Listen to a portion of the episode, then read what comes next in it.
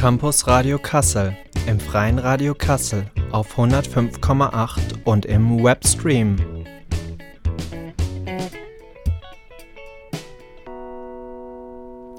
Hallo, es ist Dienstagabend, ihr hört das freie Radio Kassel und seid beim Campus Radio gelandet. Wir senden jeden zweiten Dienstag um 18 Uhr. Mich, Simon, den habt ihr jetzt schon länger nicht mehr gehört. Das war für die Redaktion Grund genug, mich, ja, mich auch mal wieder vor das Mikro zu zitieren. Äh, eine Stunde Goa, das stand da im Protokoll von der Redaktionssitzung, die ich auch geschwänzt habe. Ähm, ja, hätte ich auch gemacht. Allerdings äh, war zufällig letzte Woche die Buchpräsentation des Buches zur Diversität der Ausbeutung an der Universität Kassel. Und das habe ich euch mitgebracht und außerdem gibt es auch noch eine Theaterkritik. Also seid gespannt. Den kontrollierten Untergang, den regelt der Markt. Findet ihr das plump, plakativ, populistisch? Okay. Dann lassen wir doch einfach die Kunst Kunst sein und wenden uns der Wissenschaft zu. Kapitalismus und Rassismus, sind das Begriffe, die für euch zusammengehören? Oder ist das eine Fortschritt und das andere niedere Menschenfeindlichkeit? Eleonora Mendeville und Bafta Sabo, die haben diesem Thema ein ganzes Buch gewidmet. Zur Diversität der Ausbeutung, zur Kritik des herrschenden Antirassismus. Letzte Woche waren sie bei uns an der Universität Kassel, um ihr Buch gemeinsam vorzustellen. Durch den Abend leitete Anil Shah. Herzlich willkommen äh, und einen wunderschönen guten Abend allseits. Es tut mir leid, dass es ein bisschen Missverständnis war, ob wir jetzt Punkt 18 Uhr oder 18.15 Uhr anfangen. Das ist im Uni-Kontext tatsächlich immer so ein bisschen widersprüchlich. Ähm, genau, meistens ist es so, dass wir 18 Uhr draufschreiben und dann kommen ihr alle erst 18.15 Uhr. Aber ich nehme an, Sie alle und ihr alle wart so gespannt, dass ihr es äh, nicht erwarten konntet, bis es endlich losgeht. Ähm, genau, mein Name ist Anil Schah, ich bin Mitarbeiter am Fachgebiet Entwicklungspolitik und postkoloniale Studien hier an der Uni und ich habe die verdienstvolle Aufgabe, heute die Veranstaltung zu moderieren. Das heißt, ich darf äh, ganz viele Fragen stellen und dafür sorgen, dass es nicht allzu harmonisch ist und eine gewisse Kontroverse entsteht, gerne auch mit dem Publikum. Ähm, genau.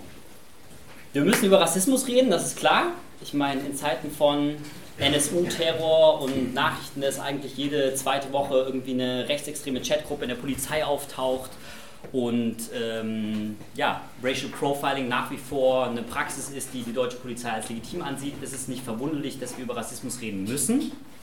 Es wird auch sehr viel über Rassismus gesprochen in den letzten Jahren. Es wird auch sehr viel über Rassismus geschrieben. Inzwischen, im Sommer der Black Lives Matter Proteste 2020 sind Bücher wie Exit Racism oder was weiße Menschen über Rassismus wissen sollten auf die Bestsellerlisten gestiegen. Aber, und das ist, glaube ich, die zentrale Kritik heute von den Herausgeberinnen, in diesen Debatten um Rassismus, die in den Feuilletons geführt werden, die in diesen ähm, popwissenschaftlichen Büchern geführt werden, die in Radiosendungen und so weiter geführt werden, fehlt ganz oft eine große Dimension, und zwar die Frage, was hat das eigentlich alles mit Kapitalismus zu tun, was hat das mit Ausbeutung zu tun. Und genau darum wird es heute gehen. Das heißt, wir sprechen über das Verhältnis von Rassismus und Kapitalismus. Wir sprechen sicherlich aber auch über das Verhältnis von Wahrheit und Marxismus. Und bestimmt sprechen wir auch über Klassenkampf und die Frage nach dem revolutionären Subjekt.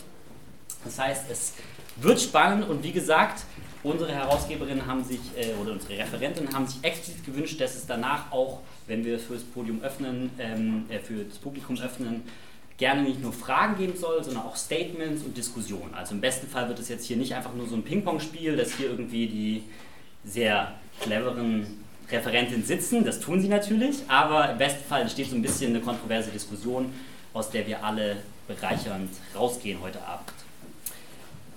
Ja, mit diesen Worten ähm, vielleicht ganz kurz zum Ablauf. Ähm, oder vielleicht soll ich die erstmal kurz vorstellen. Ja, wir haben hier äh, die Herausgeberin von diesem wunderschönen Buch, Die Diversität der Ausbeutung, eingeladen, Eleonora Mendeville und Bafta Sabo. Beide sind aus Berlin angereist, extra für uns.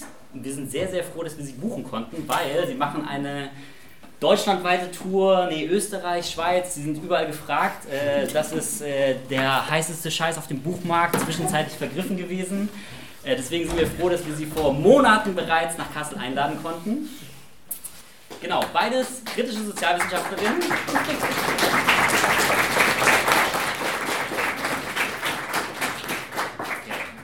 Das ist ein sehr wohlgesonnenes Publikum, das ist gut. Aber wie gesagt, nicht zu viel Harmonie.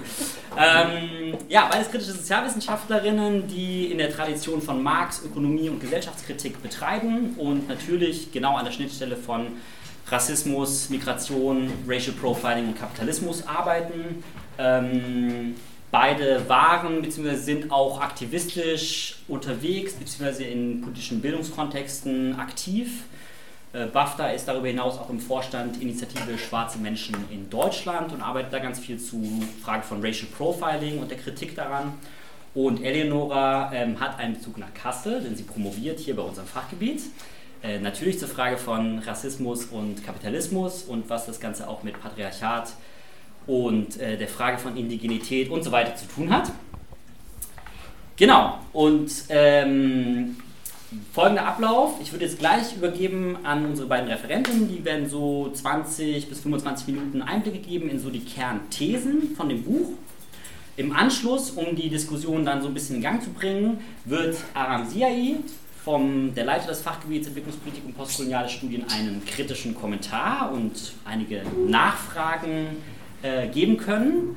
Und genau, dann versuchen wir so ein bisschen vielleicht die Kontroverse auf dem Podium zu halten, eine kurze Zeit und danach eben für eure und ihre Fragen zu öffnen. Ja, mit diesen Worten ähm, würde ich jetzt einfach an euch übergeben und genau, viel Spaß. Ähm, ja, vielen Dank für dieses ähm, ja, warme uns willkommen heißen, für die Einladung auch hier in Kassel. Einige dieser Thesen aus dem Buch vorstellen zu können und hoffentlich auch gemeinsam diskutieren zu können. Ähm, dieses Buch ist ähm, ein äh, Produkt aus Blut, Schweiß und Tränen. Ähm, ein Produkt, was wir jetzt seit drei, vier Jahren ungefähr so in der Mache war. Wir haben dieses Buch ähm, komplett ohne Finanzierung oder ähnliches herausgebracht. Das heißt, wir haben das in unserer Freizeit gemacht, immer wenn das neben Abschlussarbeiten und äh, Lohnarbeit und allen möglichen anderen Sachen, die da so auf einen zukommen im Leben. Ähm, genau, wenn die Zeit das ermöglicht hat. Deswegen hat es auch relativ lange gedauert. Wir sind super froh, dass wir äh, jetzt im September das ähm, im Grunde auch erstmal sozusagen in die kritischen Hände äh, des, äh, der Lesenden geben konnten und wollen auch gerne schon vorab sagen, dass seitdem wir sozusagen dieses Buch ins Manuskript gegeben haben, wir zum Teil uns schon weiterentwickelt haben, wir schon tiefere äh, Diskussionen zu einigen dieser Punkte weitergeführt haben, miteinander, mit anderen ähm, Genossen und Genossinnen in Deutschland, in Österreich, in der Schweiz, aber auch international.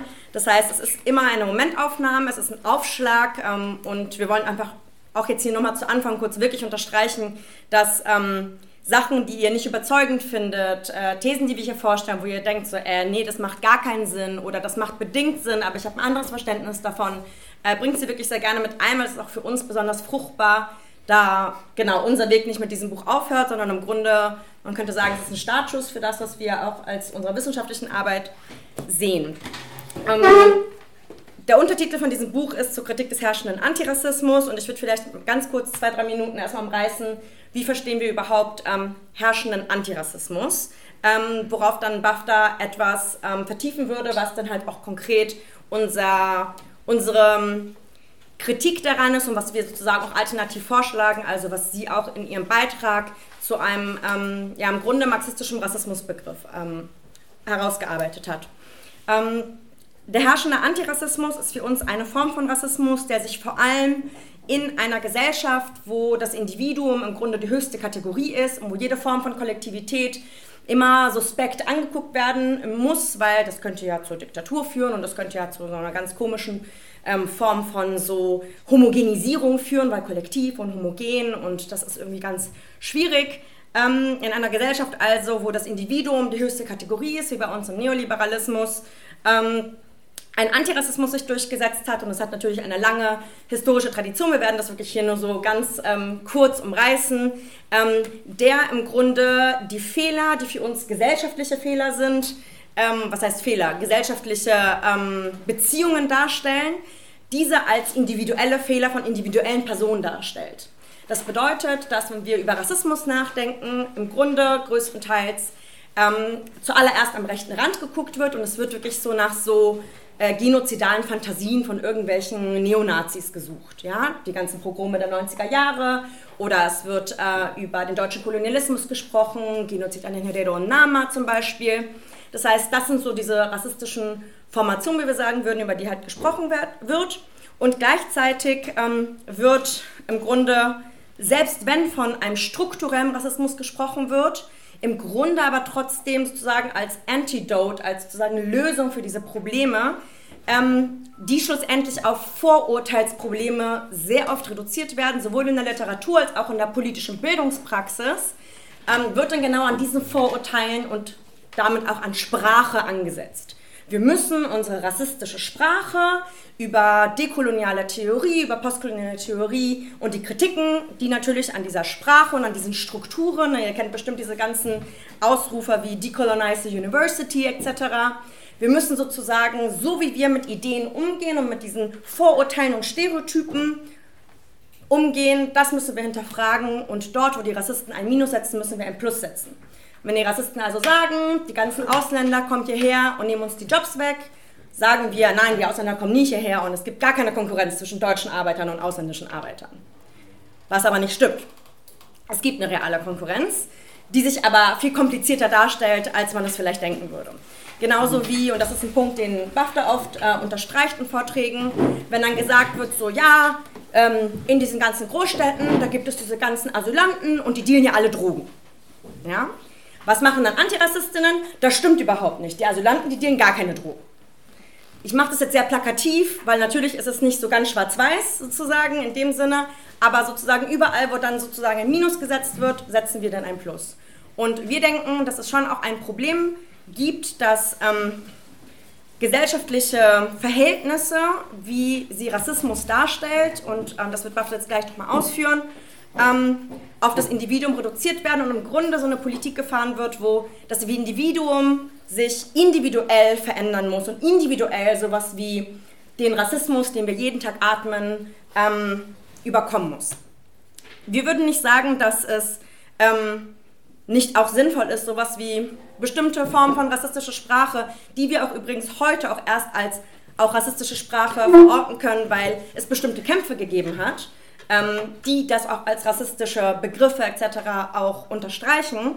Ähm, wir würden gar nicht sagen so, hey, das macht gar keinen Sinn. Unsere Frage ist aber, mit unseren limitierten Ressourcen, die wir haben, weil wir haben alle nur eine bestimmte Lebenszeit, ähm, wo sind die Wurzeln von dem, was wir Rassismus nennen und wo würden wir als Antirassistinnen, die sich ähm, ja, im Grunde einer Perspektive von gesamtgesellschaftlichen gesamtgesellschaftlicher Veränderung und Umwälzung Richtung Sozialismus verschreiben, wo würden wir da eigentlich ansetzen? Wir wollen sozusagen in unserem kleinen Input daraufhin hinausgehen. Ähm, unser sozusagen, das Terrain, mit dem wir aber anfangen, ist erstmal, wir leben in einer Zeit, wo es einen liberalen Antirassismus gibt, einen Antirassismus, der über Diversität, verschiedene äh, migrantische Menschen in die Reihen der Polizei aufnimmt, damit diese Leute sie dann andere Ausländer dann auf Kurdisch oder Türkisch abschieben können. Ähm, wir le leben in Berlin oft auf antirassistischen Demos, dass vor allem ähm, afrodeutsche oder schwarze Deutsche PolizistInnen uns zusammenschlagen bei den Demos. Ähm, das heißt, wenn wir überhaupt in die Bundeswehr gehen und so weiter, ist es noch viel heftiger. Ne? Wir haben ja auch diese ähm, afghanischstämmige ähm, Bundeswehrsprecherin. Wir hatten lange einen ähm, schwarzen Polizeisprecher in Berlin. Das heißt, es gibt so eine ganz bestimmte Form von Diversitätspolitik, die in den oberen Reihen sozusagen der kapitalistischen Gesellschaft und der kapitalistisch-imperialistischen Gesellschaft, in der wir hier leben in Deutschland, ähm, so eine bestimmte Form von so woken Kapitalismus uns verkaufen möchte. Und das sehen wir sehr kritisch. Was daran genau unsere Kritik ist, da würde ich erstmal an BAFTA abgeben. Genau, ähm, daran würde ich anschließen. Äh, ich denke, dass es äh, wichtig ist, erstmal eine Abgrenzung zu verstehen, was wir unter Rassismus nicht verstehen. Also was der problematische Rassismusbegriff ist, von dem wir ausgegangen sind, als wir ähm, angefangen haben, uns eben genau damit auseinanderzusetzen. Und ähm, vor allem in den letzten Jahren ähm, ist ja jetzt auch mehr ein Bewusstsein über Rassismus in der Gesellschaft aufgekommen, nach einer Reihe von antirassistischen Bewegungen und das Gerede von so strukturellem Rassismus hat sich mittlerweile auch verallgemeinert. Wenn Leute strukturellen Rassismus also wenn Sie diesen Begriff verwenden, meinen Sie damit aber in der Regel eher sowas wie ähm, die Gesamtheit der rassistischen Einstellungen von Menschen in einer Gesellschaft oder wenn Sie eine materielle Ebene von Rassismus anerkennen, indem man zum Beispiel sehen kann, statistisch, ähm, migrantische Menschen in Deutschland sind überproportional in der Arbeiterklasse vertreten, überproportional von Armut betroffen. Ähm, dann wird das zum Beispiel als eine Folge der rassistischen Ideologie vor allem gesehen, also als ähm, ein Effekt von rassistischer Diskriminierung. Und ähm, wir würden eben sagen, dass, ähm, dass es eher umgekehrt so ist. Ähm, ich habe meinen Artikel in dem Buch eingeleitet mit einem Zitat von Eric Williams, ähm, ein marxistischer Historiker und der ehemalige Präsident von Trinidad und Tobago, der ein äh, sehr gutes Buch geschrieben hat namens Capitalism and Slavery. Und äh, da formuliert er eben den Satz, äh, Rassismus, also Sklaverei kommt nicht von Rassismus, Rassismus kommt von Sklaverei. Und da will er eben sagen, dass die Versklavung der Menschen auf dem afrikanischen Kontinent nicht aus rassistischer Motivation heraus passiert ist, sondern vor allem aus einer ökonomischen Motivation und der Rassismus, die rassistische Ideologie wurde im Nachhinein herangezogen, um zu rechtfertigen, was man da eigentlich genau macht. Und das war für uns Aus, äh, der Ausgangspunkt, um ähm, zu gucken, okay, wie lässt sich jetzt über diese Feststellung hinaus eigentlich Rassismus nachvollziehen. Und wenn man sich das historisch anschaut, dann sieht man auch, dass sozusagen dieser ganze Kolonisierungsprozess und dieser ganze Prozess äh, von Versklavung, ähm, also alle diese Dinge, die wir heutzutage zum Beispiel als ähm, ja, koloniale Praktiken kennen, ähm, deutlich älter sind als die rassistische Ideologie. Ähm, also dass die rassistischen Ideologien konstruiert wurden, um eigentlich zu erklären, wie äh, in einer kapitalistischen Gesellschaft, in der sowas wie äh, bürgerliche Revolution passiert sind, in der sich ähm, auch äh, sowas wie Menschenrechte durchgesetzt haben, die sagen, alle Menschen sind frei und gleich. Ähm, wir sehen aber in der Realität, es sind nicht alle Menschen frei und es sind auch nicht alle Menschen gleich. Ähm, dann soll die rassistische Ideologie irgendwie erklären, warum das nicht so ist, warum es eigentlich in der Natur der Sache liegt, also in der Natur der Menschen, ähm, dass sie eigentlich nicht gleich sind. Ähm, das ist im Nachkriegsdeutschland ähm, äh, ähnlich gewesen mit ich versuche das so einmal nachzuweisen am Beispiel von Kolonialrassismus und dann am Rassismus, der sich im Nachkriegsdeutschland herausgebildet hat, so diesen Anti-Gastarbeiterrassismus, diesen anti-migrantischen Rassismus, der sich an den 90er Jahren dann auch sehr so pogromartig geäußert hat. Und ähm, da kann man eigentlich auch sehen, ähm, dass die Überausbeutung der migrantischen Arbeitskräfte damals in Form der Gastarbeitermigration eigentlich die Ursache dafür war, die, die, Konkurrenz, die zwischen Deutschen und Migrantinnen damals aufgekommen ist, durch rechte Diskurse, vor allem rassistisch, zu erklären. Also die Schlechterstellung der migrantischen Arbeitskräfte zum Beispiel war nicht motiviert durch den Rassismus, also die werden nicht, weil irgendwelche keine Ahnung, Arbeitgeber jetzt irgendwie rassistisch eingestellt sind, einfach in schlechtere gesellschaftliche Positionen gerückt, sondern das hat mit spezifischen Bedingungen von einem kapitalistischen Weltmarkt zu tun, in der ähm, Migration existiert, in der globale Gefälle existieren, in der einfach eine objektive Ungleichheit ähm, auf einer globalen Ökonomieebene existieren, die dann im Nachhinein rassistisch eben erklärt werden. Und ähm, soweit vielleicht erstmal dazu, wie wir Rassismus genau verstehen. Ähm, Willst du noch mal was zum Antirassismus sagen? Ähm, nee, ich glaube, ich würde direkt in den rassistischen Rassismusbegriff gehen. Okay. Mhm, genau, also die Frage ist, also das ist jetzt sozusagen erstmal der Rahmen dazu, wie Rassismus eigentlich entsteht. Ähm, so ein marxistischer Rassismusbegriff versucht dann darüber hinaus zu gucken, okay, ähm, wie sieht eigentlich diese Ungleichheit, die jetzt auf der materiellen Ebene existiert, die durch rassistische Ideologien dann eben erklärt und auch gerechtfertigt werden soll. Wie sieht die eigentlich genau aus? Und ähm, da haben wir eben mit dem Begriff der Überausbeutung gearbeitet. Also ähm, ich weiß jetzt nicht, wie viele von euch bewandert sind mit marxistischer Theorie. Ich werde jetzt einfach alles erklären. Ähm, Ausbeutung ist eine zentrale Kategorie in der äh, marxistischen Klassentheorie. Also sie soll erklären, wie entsteht eigentlich Reichtum in Klassengesellschaften. Also so allgemein erstmal. Das heißt, in allen Gesellschaften, in denen Klassengesellschaften existieren, ob das jetzt antike war oder feudale Gesellschaften, ähm, aber auch kapitalistische Produktionsweise, das sind alles Klassengesellschaften, die auf unterschiedliche Weisen funktionieren und die funktionieren alle ähm, sozusagen über diesen Mechanismus der Ausbeutung. Innerhalb des Kapitalismus nimmt die Ausbeutung eine ganz bestimmte Form an, also die der Lohnarbeit. Das heißt, ähm, kapitalistische Unternehmen äh, generieren ihren Profit, äh, ihren Reichtum vor allem dadurch, dass ähm, es eine Differenz gibt. Also das sind jetzt Spezifika der marxistischen Theorie, aber wir bekommen einen Lohn ausbezahlt und über diesen Lohn hinaus produzieren wir in unserer Arbeitszeit deutlich mehr Wert, als wir in Form des Lohns ausbezahlt bekommen. Und dieser Wert, der mehr produziert wird, der heißt bei Marx Mehrwert. Und dieser Mehrwert ist eigentlich das, was angehäuft wird, wodurch im Kapitalismus eigentlich Reichtum entsteht. Und ähm, Ausbeutung ist immer auf eine bestimmte Weise so geregelt. Also es gibt so ein durchschnittliches Ausbeutungsniveau, ähm, sowas wie ein Mindestlohn, ähm, eine durchschnittliche Arbeitszeit, die nicht überschritten werden darf und so weiter. Ähm, das sind alles ähm, Dinge, die innerhalb von einem Klassenkampf ausgehandelt werden. Also es gab Klassenkämpfe, die den Normalarbeitstag von acht Stunden erkämpft haben, ein Wochenende, Urlaubsanspruch, diese alle Sachen. Ähm, es gab irgendwie eine Begrenzung der allgemeinen ähm, Ausbeutungsintensität, seitdem der Kapitalismus sich entwickelt hat. Und ähm, diese Dinge werden auch rechtlich festgehalten. Es gibt von der anderen Seite natürlich auch einen Klassenkampf, der versucht, diese Errungenschaften wieder vorwegzunehmen. Und das ist so ungefähr das, was gesellschaftlich so als Ausbeutungsniveau geregelt ist. Und es gibt dann aber darüber hinaus für das Kapital unterschiedliche Möglichkeiten, dieses Ausbeutungsniveau trotzdem zu unterbieten. Also von migrantischen Arbeitskräften zum Beispiel, die ähm, nicht die gleichen Rechte haben wie zum Beispiel deutsche Stammbelegschaften, die deswegen zum Beispiel kein Anrecht haben auf einen deutschen Mindestlohn, die bezahlt werden nach den Tarifen aus den Herkunftsländern, aus denen sie zum Beispiel herausmigrieren. Es gibt Menschen, die illegal in Deutschland sind und deswegen überhaupt keine Ansprüche stellen können auf zum Beispiel eine Begrenzung der Arbeitszeit. Alle, die sich mal mit so Arbeitsbedingungen der Saisonarbeit auseinandergesetzt haben, werden wissen, dass ähm, diese Leute nicht einfach eine 40-Stunden-Arbeitswoche haben zum Beispiel. Und ähm, diese ganzen Faktoren, äh, also vor allem so rechtliche Fragen, ermöglichen es dem Kapital, dieses durchschnittliche Ausbeutungsniveau zu unterbieten. Und da würden wir immer von Überausbeutung sprechen. Und es gab historisch unterschiedliche Formen der Überausbeutung, unterschiedliche Formen für das Kapital, ähm, eine intensivere Ausbeutung als das, was irgendwie der Klassenkampf auch ermöglicht hat, ähm, also dieses Niveau immer wieder zu unterbieten. Und diese Ungleichheit, die auf einer materiellen Ebene real existiert, diese Ungleichheit ist ja nicht einfach nur ideologisch und es reicht dann auch nicht, wenn wir die einfach in unseren Köpfen dekonstruieren, sondern diese Ungleichheit ist eigentlich real.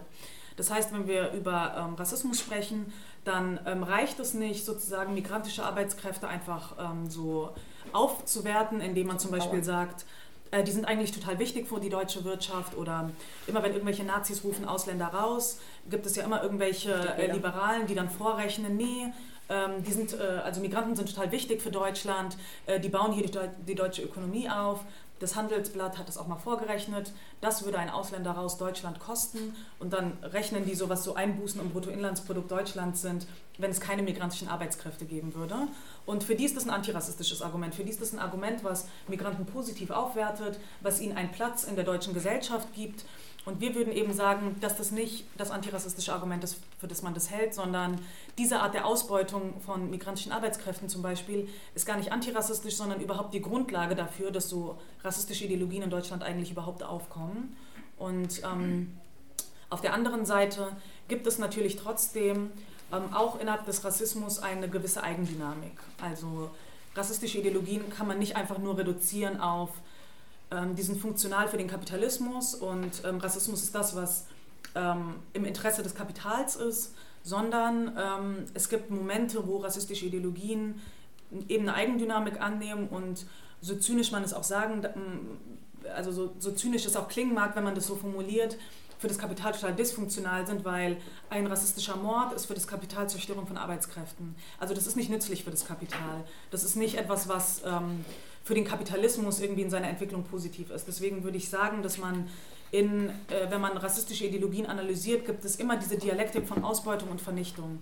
Und diese Logiken widersprechen sich ein Stück weit und die sind aber beide trotzdem gleichermaßen Bestandteil von rassistischen Ideologien. Und ähm, es reicht natürlich nicht, diese eine Seite der Ausbeutung nur zu betonen, also uns wird ja häufig so der Vorwurf des Ökonomismus gemacht und uns, es geht uns nicht darum zu sagen, Rassismus findet nur in der Ökonomie statt, sondern dass es die Grundlage ist, aus der Rassismus historisch entstanden ist und die auch sein Funktionieren auf einer strukturellen Ebene in kapitalistischen Klassengesellschaften erklären kann.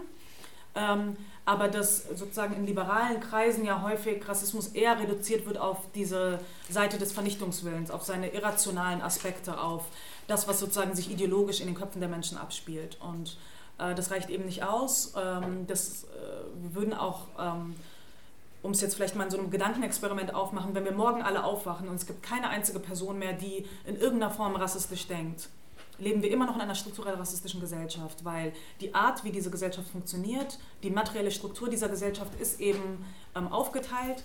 Deswegen auch der Titel des Buches, die Diversität der Ausbeutung. Damit wollten wir natürlich auch irgendwie vorwegnehmen, dass äh, so eine Diversitätsideologie ja auch etwas spezifisch Kapitalistisches hat, aber dass auch die Ausbeutungsbedingungen innerhalb des Kapitalismus ausdifferenziert sind. Also es gibt eine Diversität innerhalb der Ausbeutung und diese Unterschiede sind real und auch real gesellschaftlich vorhanden. Genau. Ich würde vielleicht ähm, dort auch nochmal ansetzen und von so einen kleinen Bogen machen zu einem Artikel, den wir geschrieben haben, gemeinsam in diesem Buch. Also wir haben hier ein paar Artikel hier mal zusammen, ähm, und zwar zum Thema Intersektionalität. Ähm, das wirklich nur ein bisschen anreißen. Wenn euch das mehr interessiert, schreibt euch gerne dazu ähm, eure Gedanken auf. Lasst uns das einfach dann im Nachhinein noch ein bisschen weiter diskutieren, äh, damit wir aber jetzt auch sozusagen in unserer äh, knappen Zeit das auch noch hinbekommen. Ähm, der Artikel heißt Intersektionalität, Identität und Marxismus. Ähm, vorab, ähm, wir kommen beide aus im Grunde antirassistischem Aktivismus. Wir haben uns kennengelernt in einem Rahmen, wo wir ziemlich frustriert waren von einer Berliner Linken, die ähm, uns getrennt voneinander, also wir waren gar nicht gemeinsam organisiert, aber wir haben mitbekommen, da gibt es so eine, da passiert sowas auch sehr viel und zwar ähm, immer wieder reduziert zu werden auf eine bestimmte Sprechposition. Ah, du bist irgendwie eine migrantische Frau oder du bist Flüchtlingskind und deswegen hast du automatisch aus deiner sozialen Position mehr Anrecht, über bestimmte Themen zu sprechen oder hast mehr Einblick zu bestimmten Sachen. Das ist schon eine krasse Essentialisierung von dem, wer ich bin oder wer ich nicht bin. Und ich hatte zumindest das Gefühl, okay, ich werde hier mit meinem politischen Inhalt, der ziemlich kritisch war, auch schon diesem Diskurs gegenüber gar nicht wahrgenommen, sondern mir wird hier Platz eingeräumt von irgendwie Antifas oder Antira-Leuten, weil ich aus ihrer Sicht aus einer migrantischen Position spreche. Ähm, was ich aber jetzt inhaltlich sage, und ich könnte ja auch total rechte Sachen und konservative und reaktionäre Sachen sagen, ähm, war relativ irrelevant. Wir haben uns dementsprechend in diesem Artikel wirklich, ähm, deswegen haben wir das, auch das Wort Identität nochmal mit reingenommen, mit Identitätspolitik beschäftigt. Ähm, die Art von Politik, die wir gerade in antirassistischen Räumen als sehr dominant wahrnehmen ähm, und wahrgenommen haben in den letzten Jahren und eine, ähm, im Grunde eine Kritik an ähm, dem, was Intersektionalitätstheorie in Deutschland ähm, so veranstaltet ähm, und auch den damit sozusagen sehr Hand in Hand gehende Identitätspolitik formuliert. Intersektionalität, ähm, viele von euch werden sich schon damit beschäftigt haben, kommt ja sozusagen aus den USA als ähm, Idee von im Grunde äh, einer Intersektion, wo sich verschiedene ähm, Formen von Erfahrung von Unterdrückung irgendwie kreuzen. Also beispielsweise haben wir eine Kreuzung, wie Kimberly Crenshaw das in den 80er Jahren formuliert hat. Die Juristin, die diesen Begriff sehr maßgeblich mitgeprägt hat, mit dessen Text äh, oder zentralen Text wir uns auch hier beschäftigen und vor allem auch mit ihrem Klassenbegriff oder Nicht-Klassenbegriff. Ähm, wo wir eine Intersektion haben, also eine Art von Kreuzung, wo sich dann zum Beispiel Rassismus und Sexismus irgendwie kreuzen. Und wenn jetzt hier irgendwo ein Unfall passiert, wenn irgendwo ähm, mir Schmerz zugefügt wird, weiß ich ja nicht ganz genau, wo genau an dieser Kreuzung und aus welchen Gründen. Und sie hat versucht, im Antidiskriminierungsrecht bestimmte Leerstellen, bestimmte Lücken aufzuzeigen, wo spezifisch schwarze äh, arbeitende Frauen, schwarze Arbeiterinnen komplett sozusagen aus dem Antidiskriminierungsrecht der USA in den 80er Jahren ausgeschlossen waren. Das ist ein sehr spezifischer Kontext von Recht. Was das Recht nicht macht, ist sowas wie, woher kommt denn diese Ungerechtigkeit? Was Recht tun kann, ist mit bestimmten Maßnahmen, und wir sehen das auch im AGG, also im Antidiskriminierungsrecht heute, sozusagen die absolut schlimmsten Konsequenzen versuchen in irgendeiner Form im bürgerlichen Recht natürlich irgendwie zu bekämpfen. Das ist auch jetzt mit dem AGG immer noch sehr, sehr schwierig, weil wie willst du jetzt genau ähm, das dich rechtlich sozusagen ähm, erklären, dass du jetzt diese Wohnung oder diesen Job äh, nicht bekommen hast, weil du jetzt diesen ausländischen Namen hast. Also das AGG, auch wenn es bis zu einem gewissen Punkt auch ein Fortschritt, ähm, also als Fortschritt auch dargestellt wird, hat sehr, sehr viele Tücken. Ich habe dort mindestens schon zehnmal angerufen und die haben mir zu allen Sachen, zu denen ich denen gesagt habe, konnten sie mir keine Antworten geben, weil sowas wie Armut ist gar keine Kategorie, mit der das Antidiskriminierungsrecht arbeiten kann.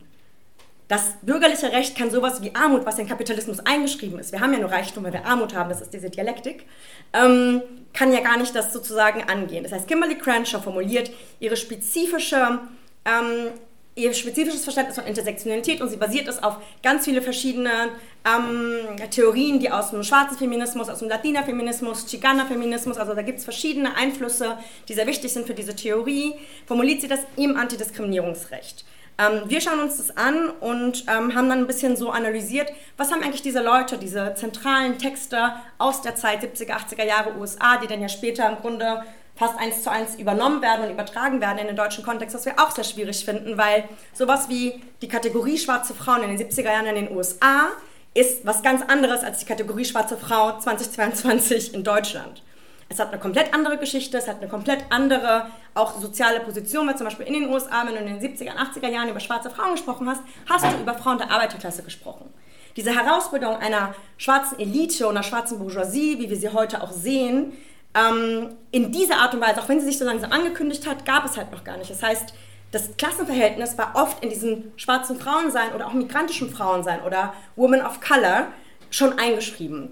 Was aber ein Problem darstellt, weil natürlich nicht weiße Frauen in westlichen Ländern, wie zum Beispiel in Deutschland, alle möglichen Klassenpositionen einnehmen können. Ja, das ist nicht gleichgesetzt.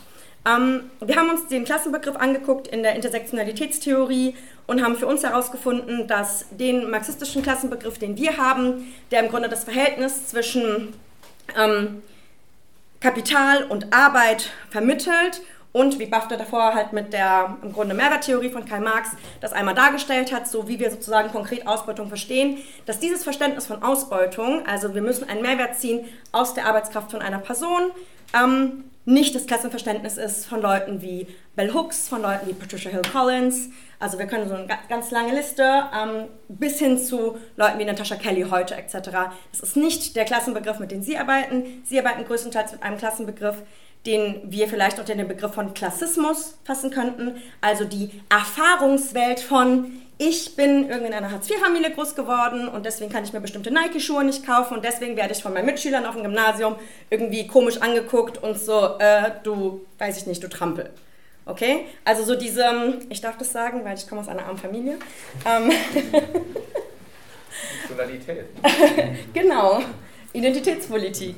Ähm, Scherz. Ähm, das heißt, so diese Reduktion von dem, was ein Ausbeutungsverhältnis ist, auf eine reale Diskriminierungserfahrung, die wir gar nicht kleinreden wollen, ne, die real existiert, woraus aber ja noch nicht eine Klassenanalyse entspringt. Weil das, was wir als Marxisten sagen, ist ja nicht so, um vielleicht auch zu dem nächsten Punkt so zu kommen und so ein bisschen das abzurunden, ähm, wir glauben irgendwie arbeitende Menschen, die Menschen, die den Reichtum schaffen in der Gesellschaft, sind an sich so cool und toll und deswegen sollen sie an die Macht kommen und alles entscheiden, sondern die marxistische Analyse, die Analyse, die Analysewerkzeuge, die wir vom historisch-dialektischen Materialismus lernen, und wir sind konstant am Lernen von diesen Methoden, das merke ich gerade an meiner Dissertation, ähm, Stichpunkt Tegel, ähm, andere Diskussion, ähm, bedeutet für uns, dass wir in den Menschen, in ihren multiplen Form, wie sie ausgebeutet werden in der aktuellen globalen Arbeitsteilung. Alle Menschen, die sich in einer Ausbeutungsposition befinden, das ist die absolute Mehrheit. Ähm, und selbst damit meinen wir nicht, selbst wenn wir nicht nur Industriearbeiter oder ähnliches meinen, meinen wir auch sehr zentral Industriearbeiter und Arbeiterinnen, die übrigens aktuell auf der Welt noch nie so zahlreich waren wie heute. Diese Idee von, wir leben in einer postindustriellen Gesellschaft, ist kompletter Quatsch, weil es eine komplett nicht nur eurozentrische, sondern fast so deutschlandzentrische Perspektive irgendwie darstellt. Wenn wir uns das auf einem globalen Level angucken, hatten wir noch nie so viele Menschen, die sozusagen monoton in Fabrikjobs gearbeitet haben wie heute. Was nicht bedeutet, dass sowohl zu Marx-Zeiten als auch zu heute dieser ganze Dienstleistungssektor nicht total relevant ist. Again, war es auch schon zu Marx-Zeiten oder beschäftigt sich damit. Was wir sagen ist, und das ist auch so ein bisschen unser Ausblick, ist, ist das, was ich ein bisschen versucht habe anzureißen im letzten Kapitel, ähm, dass wir denken, ähm, nicht, dass, äh, wie gesagt, Arbeiterinnen sind die besseren Menschen, sind genauso die schlechteren Menschen wie auch alle anderen sonst, die aus einer kaputten Gesellschaft herauskommen, weil wir sind alle Teil dieser kaputten Gesellschaft sondern weil es eine spezifische ökonomische Position gibt. Die Menschen, die den ökonomischen Reichtum in der Gesellschaft produzieren, wo sie die Möglichkeit haben, zum Beispiel über etwas, was Marxisten sehr lieben, sowas wie Generalstreik, ähm, die Produktion lahmzulegen. Aber um dahin zu kommen, dass wir so eine vereinte Klasse haben, dass wir wirklich die Produktion lahmlegen können und diese Gesellschaft, dessen Reichtum wir produzieren, selber sozusagen uns als die Menschen etablieren können, die über unser eigenes Leben entscheiden. Denn nur das meint ja auch Diktatur des Proletariats. Diktatur des Proletariats hat nichts mit Diktatur so, ja, im Iran oder so zu tun, ja. Oder guckt ihr mal Nordvietnam, äh, nicht Nordvietnam, das auch, aber äh, Nordkorea an. Sondern Diktatur des Proletariats heißt bei Marx und Engels sehr spezifisch und sehr konkret die Demokratie der Mehrheit. Sie sprechen von der Diktatur der Bourgeoisie, unter der wir jetzt leben. Wir leben jetzt unter der Diktatur der Minderheit. Was wir wollen als Sozialistinnen, was wir wollen als Kommunistinnen, ist die Überwindung genau dieser, dieser Form. Und was wir mit diesem Buch versuchen auch zu machen, ist im Grunde eine Basis zu geben für gemeinsame Kämpfe. Wir haben erlebt, was sehr viele Critical Whiteness Seminare, was sehr viel Identitätspolitik mit einer eh schon gespaltenen Linken getan hat, und zwar sie noch weiter in alle möglichen Kleinstteile aufzuspalten. Und dann gibt es dort gibt's die äh, Cis-Leute, die sind der Feind, und hier gibt es die weißen Männer, die sind der Feind, die weißen alten Männer sowieso, so forget them, von denen können wir gar nichts lernen. Und dann sind so Leute wie wir auf einmal so, werden so hochgehoben, egal was wir inhaltlich sagen.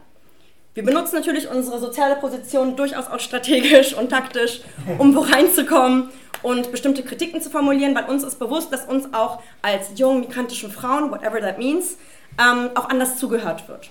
Ja? Also wir sagen auch nicht so, vergesst Repräsentation, das macht gar keinen Sinn. Aber das tun wir auch in einer Gesellschaft, wo sowas wie auch Emotionen auf einer sehr bestimmten Art und Weise vermittelt wird, innerhalb von Identitätskonstrukten, die schlussendlich, finden wir, große Hürden darstellen zu dem, was wir erreichen wollen, und zwar menschliche Befreiung. Das heißt, wir denken, und so versuchen wir auch mit diesem Buch so im Grunde so einen Rahmen zu schlagen, um so einen letzten Punkt, dass wir immer diese Balance halten müssen zwischen dem Partikularen, meine partikulare Lebenserfahrung und egal wie viel wir beide gemeinsam haben, wir werden immer wieder Sachen finden, die uns trennen werden, weil das ist sozusagen dieses das Partikulare, was wir halt in unseren Lebenserfahrungen, in unseren politischen Positionen und so weiter, aber das zusammenzubringen in einem wechselseitigen und durchaus widersprüchlichen und sehr schwierigen Moment von dem Universellen. Was ist denn das Universelle, wovon wir alle profitieren können? Für was können wir alle auf die Straße gehen? Für was sind wir alle bereit, sozusagen einen Schritt nach vorne zu machen und vielleicht auch etwas abzugeben? Ähm, wir denken, dass das eine Klassenpolitik sozusagen anvisiert, die die Arbeiterklasse in Deutschland in all ihren Facetten anspricht, ob queer, trans, ähm, schwarz, migrantisch, äh, im Asylprozess etc. oder alles zusammen in einem.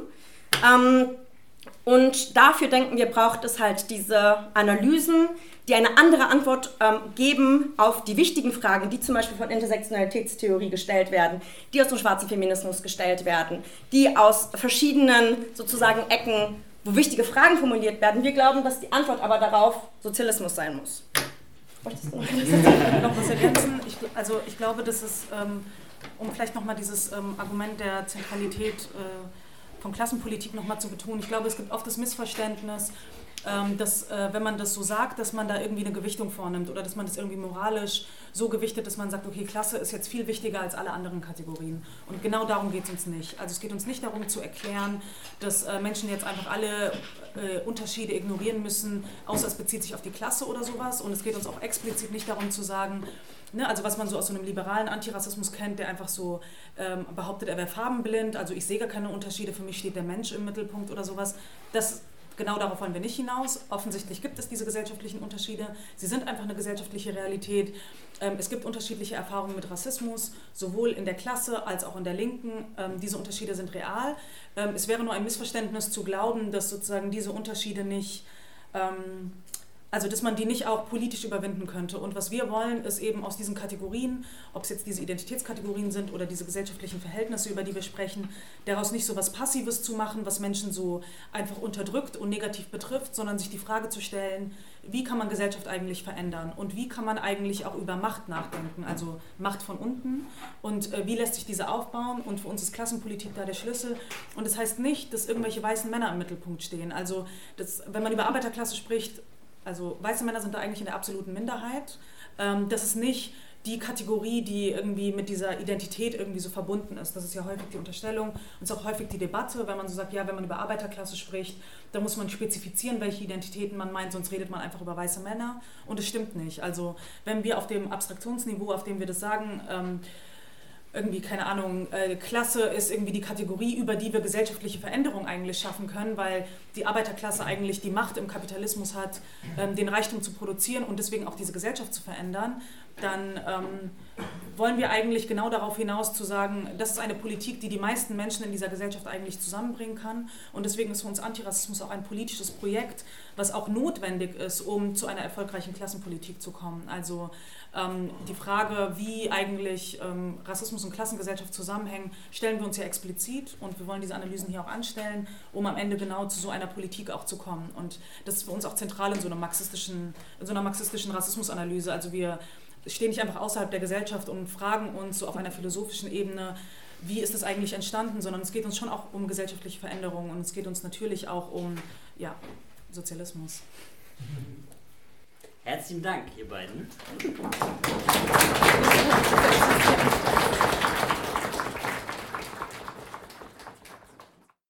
Ja, nach diesem sehr dichten Vortrag vielleicht einmal kurz durchatmen und in der Zwischenzeit Gedanken sortieren und äh, dann würde ich das Wort an Aram übergeben, der bestimmt einige Nachfragen und vielleicht auch einige Widersprüche formulieren wird. Vielleicht auch nicht. Ja, Marco. Ähm, ja, herzlichen Dank. Also erstmal herzlichen Dank, dass ihr, dass so viele Leute hier sind. Also es ist der Hammer. Ich glaube, wir ähm, haben jetzt die Raumkapazität wahrscheinlich so um, um 50 bis 100 Prozent überschritten. Und ähm, ja, also super, dass ihr hier seid, super, dass ihr hier seid und dass ihr ähm, den weiten Weg ins triste Kassel gemacht habt. Und ähm, ja, und überhaupt, dass ihr dieses Buch geschrieben habt. Also dieses Buch, was ich halt 95% total großartig finde. Ich ähm, teile auch einfach total viel, also ich, ich freue also ich mich über ganz viel. Ich freue mich über generell, dass, dass einfach eben Leute eben auch den Mut haben zu sagen, ja klar, Natürlich geht es hier um eine klassenlose Gesellschaft, natürlich geht es hier um darum, die Welt zu verändern und nicht irgendwie ein Buch schreibt, was dann vielleicht eure akademische Karriere irgendwie befördert, sondern, ähm, zerstört. sondern zerstört, genau.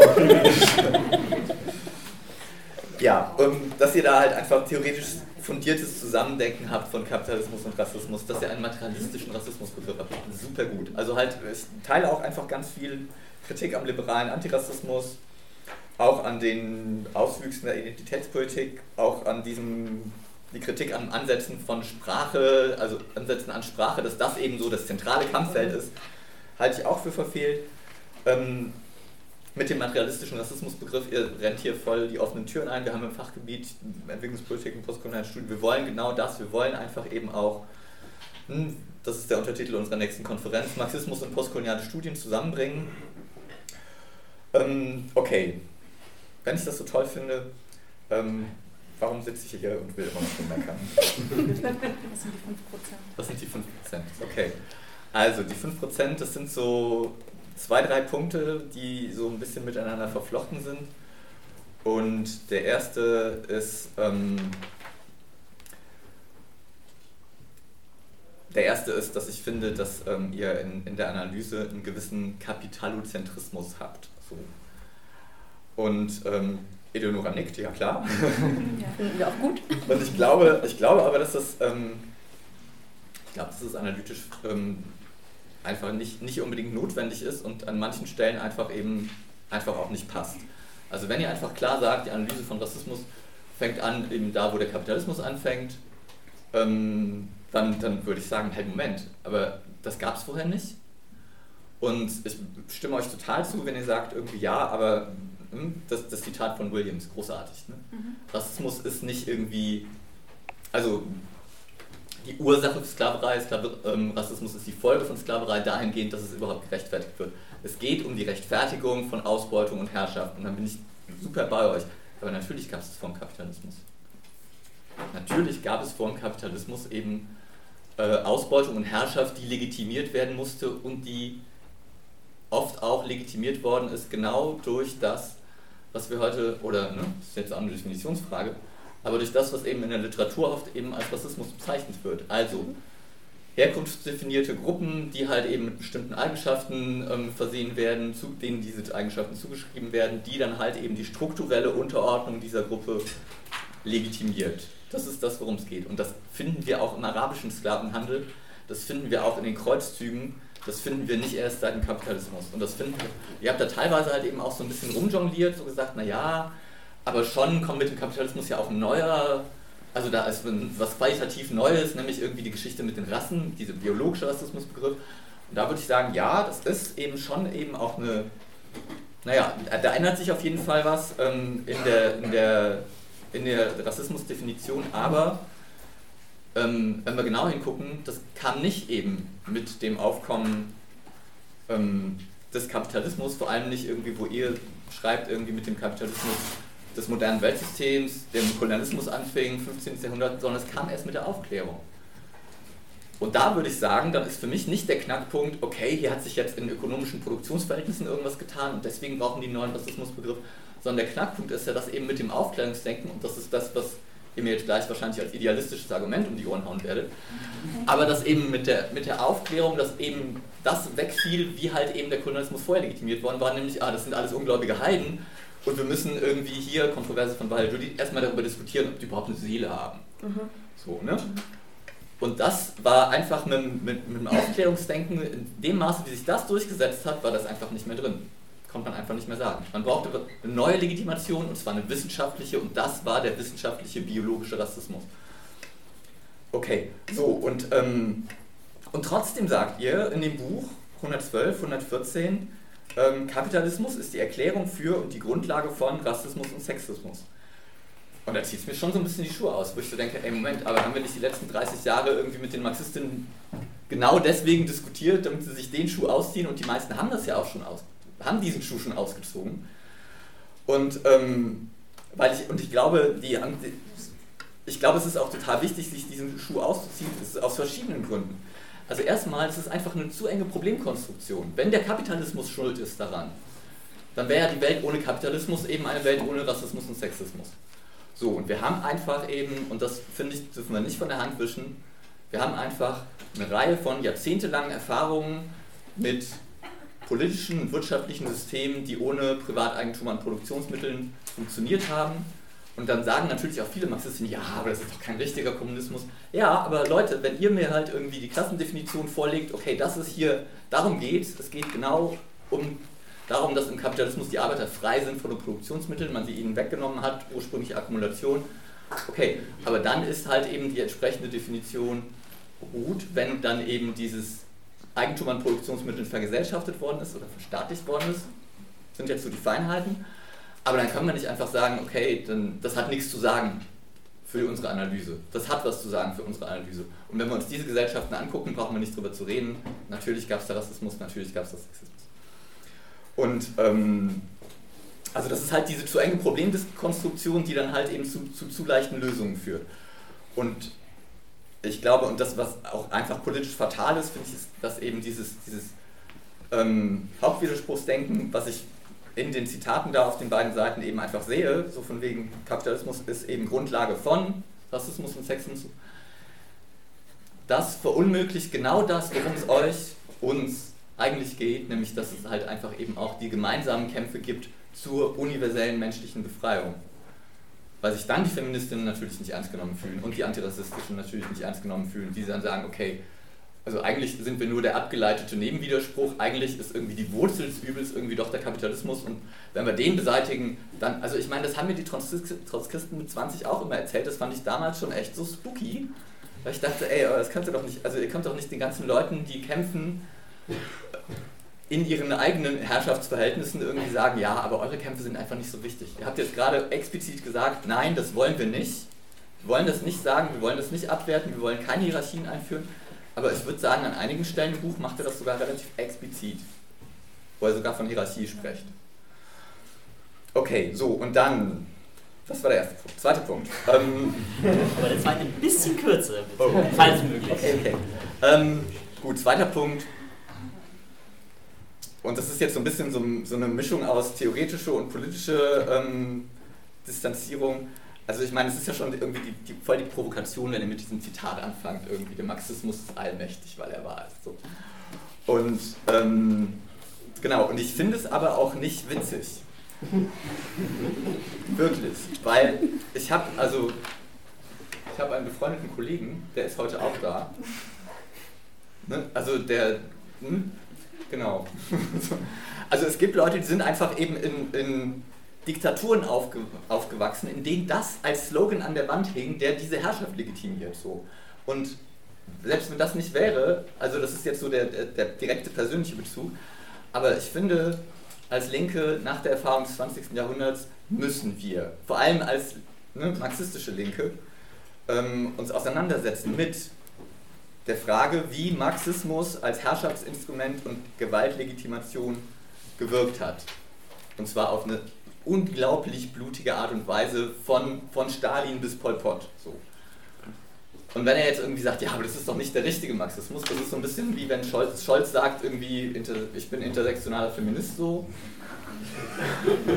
Natürlich kommt jetzt irgendwie so ein dahergelaufenes Zitat nicht, nicht wirklich als eine richtig tolle Analyse daher, aber ich finde, es lohnt schon eben genau wie ihr dann zu fragen, okay, wenn Scholz sich intersektionaler Feminist nennen kann, wenn Stalin sich Marxist-Leninist nennen kann, okay, was an dem Konzept ist vielleicht dann doch irgendwie falsch oder wo hakt oder wo sind Leerstellen? Und ich glaube, dass es ähm, beim Konzept des Marxismus eben genau das ist, was ihr da auch eben so in den Vordergrund stellt, teilweise in manchen Zitaten, nämlich dieses, er ist wahr, er ist aus der Realität abgeleitet. Es ist der wissenschaftliche Sozialismus, im Unterschied zu allen anderen Theorien, die irgendwie nicht so dolle sind. So. Und ich finde, das ist ein Problem, dass ihr da halt einfach einen Erkenntnisanspruch aufmacht, der meines Erachtens ganz eng verbunden ist mit dieser Gewaltlegitimation. Also mit dieser Wahrheitsanspruch, der, der sagt irgendwie, nee, andere Theorien sind irgendwie Schnickschnack, so muss es laufen. Das ist einfach genau das, auf, das ist genau die Grundlage, auf der halt eben Parteien, kommunistische Parteien im 20. Jahrhundert und teilweise tun es auch noch heute, aber heute, also heute eigentlich nicht, so, die, die ich kenne nicht.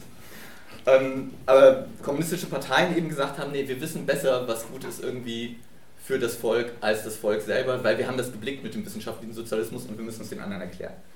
So, das ist, ähm, das ist der zweite Punkt. So, und ich glaube, in diesem Zusammenhang, das ist so der, der zweieinhalbte, ähm, komme ich halt auch eben so ein bisschen aus einer anderen Ecke. So. Also ne, aus einer poststrukturalistischen Ecke, wo Kontextualität und Mehrdeutigkeit einfach eine, eine wichtige Rolle spielen. Und eine Kontextualität und Mehrdeutigkeit hält eben, also wo ich manchmal denke, das hätte also das, das würde, würde eurem Buch eben auch noch ein bisschen gut tun, wenn ihr dann zum Beispiel nicht sagen müsstet, Intersektionalität, wir haben Crenshaw gelesen, taugt nichts, abgehakt, sondern wenn ihr sagen würdet, okay, es kommt vielleicht darauf an, was für eine Art von Intersektionalität, welche Klassenanalyse dabei ist. Und ähm, ich glaube, dass, ähm, weil ihr, ihr, ihr nehmt euch ja nichts dabei. Was ihr macht, ist, ihr wollt ja eigentlich einen historischen Materialismus, der eben die Kämpfer verbindet. Der Rassismus und Sexismus analysiert eben auch in Beziehung zu einer ökonomischen Basis, in, auch in Beziehung zu Ausbeutungsverhältnissen. Und ich würde sagen, super, will ich auch, aber die meisten Leute nennen das Intersektionalität. Ähm, und dann müssten wir vielleicht einfach nur darüber streiten, irgendwie, okay, wie, was für einen Klassenbegriff muss diese Intersektionalität haben, um was zu taugen, um nicht eben sowas zu sein wie diese, diese identitätspolitische liberale Antirassismus, den ihr ja auch zu Recht kritisiert. Okay, und ich glaube, und das ist jetzt der, der letzte Punkt. Der letzte zweieinhalbste, zwei, zwei, drei Viertel. Nee, nee, das ist jetzt schon. Ich, ich glaube ehrlich gesagt, dass wir ähm, diskutieren könnten und sollten eben ähm, auch, also ja, zum einen eben wirklich um so, um, ne, um, die, um die Kategorien, von denen ihr redet. So, wenn ihr sagt, irgendwie Arbeiterklasse, noch nie waren so viele Leute Arbeiterinnen, wer gehört dazu, wer gehört da nicht dazu. Also ihr habt einerseits davon gesprochen, ja, Generalstreik, die Arbeiterinnen im Kapitalismus können irgendwie die Produktion lahmlegen, dann ist es doch irgendwie der, die, die in der Produktion Tätigen gehören dazu. Und was ist mit den anderen, mit denen in der Reproduktion? Also das sind so laute Fragen, die ich mir stelle. Ich frage mich dann auch irgendwie, Arbeiterklasse im 21. Jahrhundert, wenn die ganzen Arbeiter von VW irgendwie Aktien von ihrem Betrieb haben wie passt das? Wie geht das? Wie machen wir das? Würde ich gerne irgendwie mit euch darüber diskutieren. Und ich glaube auch, und das ist jetzt, glaube ich, eine Differenz, ähm, wo ihr sagt, okay, aber Ausbeutung und Unterdrückung sind zwei verschiedene Dinge. So, und das ist ja wirklich was, was euch, glaube ich, auch antreibt und am Herzen liegt. Und wo ich auch sagen würde, ja, ich kann es ein bisschen nachvollziehen, aber ich teile die Argumentation nicht, weil ihr dann halt eben schon eben auch so ein bisschen sagt, okay, das, das eine ist halt dann in den Produktionsverhältnissen verwurzelt, das ist irgendwie ein materielles Ding und das andere nicht, das ist dann mehr so ein ideelles Ding. Aber ich glaube halt, dass es eben, dass es gar nicht so weit voneinander weg ist. Weil ich glaube eben, also ich glaube, dass Marx einfach der krasseste erste Konstruktivist war. Und dass, dass der einfach eben auch mit Warenfetischismus und so weiter gezeigt hat, dass das alles fucking soziale Konstruktionen sind. Das Besitz, das Eigentum natürlich irgendwie materielle Auswirkungen hat, aber letzten Endes ist das ein Stück Papier, wo drauf steht, das gehört dem. Und letzten Endes ist das genau so eine soziale Konstruktion, die es zu dekonstruieren gibt und die dazu führt, dass eben an Arbeit angeeignet wird von bestimmten Gruppen auf der Grundlage von sozialen Konstruktionen, wie das eben auch mit versklavten Menschen auf der Grundlage von Rassismus passiert ist. Also ich glaube, das ist gar nicht so weit voneinander weg. Und da würde ich sagen, okay, ist das wirklich, sind es wirklich zwei total verschiedene Kategorien oder sind die nur so halb verschieden? Also ganz gleich sind sie auf jeden Fall nicht, würde ich auch sagen, aber okay. Und das wären die Sachen, wo ich eben gerne mit euch diskutieren würde, wo ich auch gerne mit euch diskutieren würde.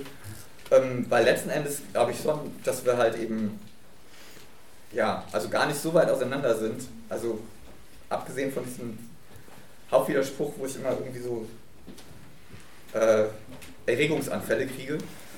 Ähm, dass letzten Endes, dass es eben um den historischen Materialismus geht, dass es um eine klassenlose Gesellschaft geht und dass es eben darum geht, die Kämpfe zu verbinden und dass, wenn ihr da jetzt eben auch bei mir seid, dass es eben genau nicht darum geht, eben die Kämpfe zu hierarchisieren. Herzlichen ja. Dank, Ara. Soweit. Bevor der dritte Punkt kommt.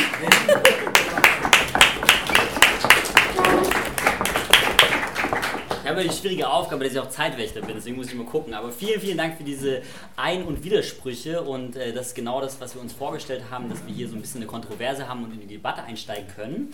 Und bevor wir gleich für euch und eure Fragen und Anmerkungen öffnen, äh, würde ich jetzt auf jeden Fall Eleonora und Bafta nochmal die Möglichkeit geben, auf den einen oder anderen Punkt, äh, der gerade genannt wurde, einzugehen. Und ähm, genau, ich weiß nicht, wer von euch anfangen möchte. Ähm, wollen wir uns ein bisschen aufteilen, wer was dazu antwortet, oder wollen wir alle beide was zu antworten?